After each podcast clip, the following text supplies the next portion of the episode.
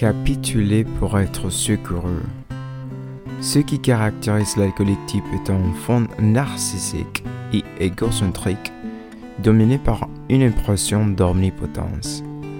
Prêt à tout pour se protéger. Antérieurement, l'alcoolique n'accepte aucune forme de contrôle humain ou divin. L'alcoolique est, il doit demeurer maître de sa destinée.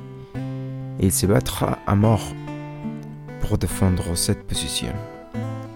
Les mouvements des AA devient adulte, page 319.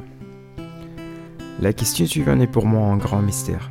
Pourquoi certains d'entre nous mourent d'un mort alcoolique, luttant pour préserver l'indépendance de leur ego, alors que d'autres semblent devenir abstinents sans ce faux chez les AA Une puissance supérieure m'a aidé en me faisant cadeau de la sobriété le jour où mon désir inexplicable autrement de cesser de boire a coïncidé avec mon désir d'accepter les suggestions qui me faisaient le membres de AA.